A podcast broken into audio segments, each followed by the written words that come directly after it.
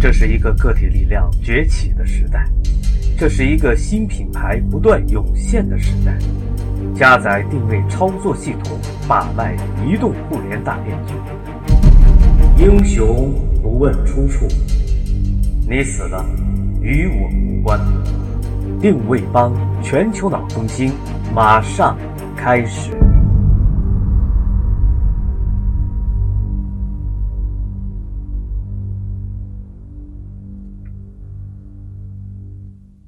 大家好，欢迎接通定位帮，为我们的大脑补充新能量。我是今天的空间站值班员芒格。互联网从 PC 时代发展到了移动时代，不变革会死，变革可能死得更快。聪明的做法是用新的知识先行装备我们的大脑，以便顺利完成“中国制造向中国创造”的跃迁，完成传统企业。在互联网上的异地重建，定位之父爱丽丝写给中国企业家的一封信，绝对值得一读。我的中国合伙人告诉我，他们将重新修订出版《二十二条商规》，我认为这是一件非常有意义的事情。一九九三年，当这本书首次出版的时候，我和杰克在扉页上特别注明了本书的宗旨：致力于消除市场营销过程中的神秘和误区。十五年过去了，商业界已经发生了翻天覆地的变化，互联网时代的到来动摇了传统媒体昔日的地位，全球化的竞争驱动。全球化的竞争驱动企业把他们的战略重点从本地或全国转向全球。数据库进入营销领域，为企业了解潜在顾客的需求和偏好等详尽的信息提供了更为准确的方法。既然如此，为什么还要去读一本老书呢？有且只有一个原因。那就是市场营销中的神秘和误区，今天仍然普遍存在。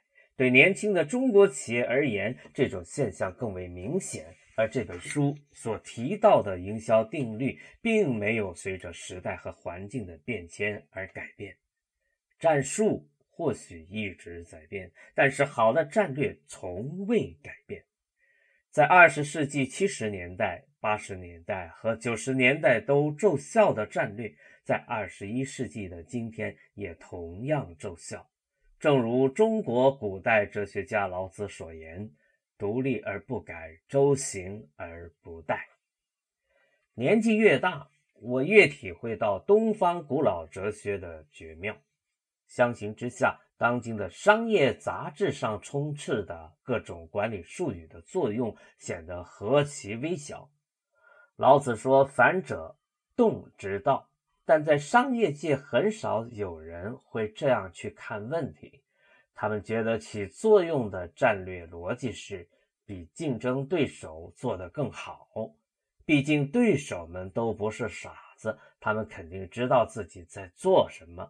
即便对手们做错了，我们也是错了并赢着的一方，因为我们错得更完美。中国品牌海尔在美国市场上的得失就是一个很好的例子。海尔的成功战略跟老子提出的思维有不谋而合之处，而他的失败又跟忽略老子有关。海尔起初在美国市场上做得非常成功，他聚焦于大学宿舍使用的迷你冰箱。这是一个被惠而浦、伊莱克斯等聚焦高端电器的企业所忽略的市场。事实上，他们的冰箱越来越大，豪华程度也日新月异。海尔反其道而行之，成为美国迷你冰箱的大赢家。这就是海尔的成功故事。但很快，海尔就遭遇了滑铁卢。他在南加州卡姆登新建了一个工厂，生产成本约为两千美元的大型高价冰箱。这款冰箱卖得很差，直接导致这个工厂一直在亏损。海尔本不应该跟惠而浦这些美国市场上的强大品牌做正面对抗，他要做的是在最初成功的战略上继续聚焦。迷你冰箱，海尔的首席执行官张瑞敏先生显然不这么想，他最喜欢挂在嘴边的一句话是：“先难后易是制胜之道。”在我看来，这是一条通往失败的道路。一开始，人们希望找到一个较为容易的切入点进入市场，比如迷你冰箱，继而希望尽可能利用第一步的成功。很多人都认为，营销的本质在于比对手做得更好。事实上，这种方式很难成功。成功的秘诀在于反其道而行之。到竞争对手的对立面去开拓新的市场，这正是本书所提到的定律之一——对立定律。十五年过去了，本书所提到的一些企业或许已经不存在了，这并不重要。分享案例并非阅读本书的目的，真正的目的在于借此领悟永恒不变的商业定律。同时，时间证明一切。你可以看到，在过去的十五年里，那些在二十世纪九十年代使用了好战略的企业，至今仍在不断前进；而那些执行了糟糕战略的企业，至今也没有好转。例如，我们在书中一再提到的美国三大汽车公司——通用、福特、克莱斯勒，他们旗下拥有雪佛兰。凯迪拉克、福特、克莱斯勒、吉普这些响当当的品牌，但是由于长期的产品线扩张、品牌延伸、追求短期利益，这三大汽车公司如今走在破产的边缘。事实也证明，在商业领域以外的其他竞争领域，这些定律仍然产生作用。二零零八年十一月四日。巴拉克·奥巴马当选为美国历史上第一任黑人总统。世界上任何一家公司都可以从奥巴马的选举当中学到一些东西，因为他看起来充满劣势，并非一个天生的优质产品。之前一直默默无闻，比任何对手都要年轻，还是个黑人，而且有一个大多数美国人都觉得很怪的名字。但是他遵循了基本的营销法则。奥巴马的策略是什么呢？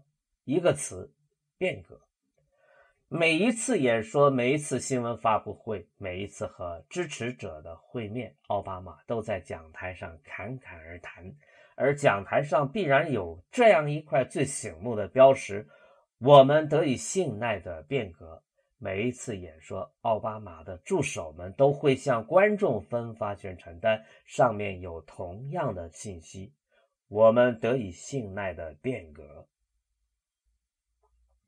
希拉里占有什么词呢？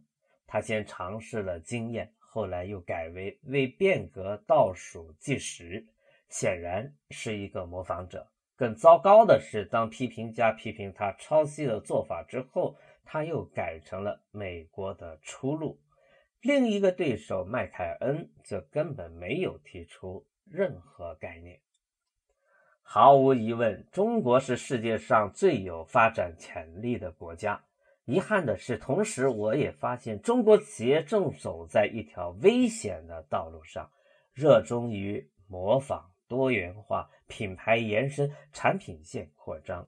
我认为，不改变这种局面。中国企业不仅无法诞生真正的世界级品牌，而且将逐渐丧失自己的竞争力。当然，我无法期望在中国的一两场演讲就能改变中国企业的观念，这是一个长期的、持续的过程。二十二条商规的重新出版就可以看作是最重要的努力之一。老子认为道是玄之又玄，众妙之门。我也相信，透过二十二条商规，中国的企业家可以更好的把握营销和商业的本质规律，创建真正的世界级的品牌。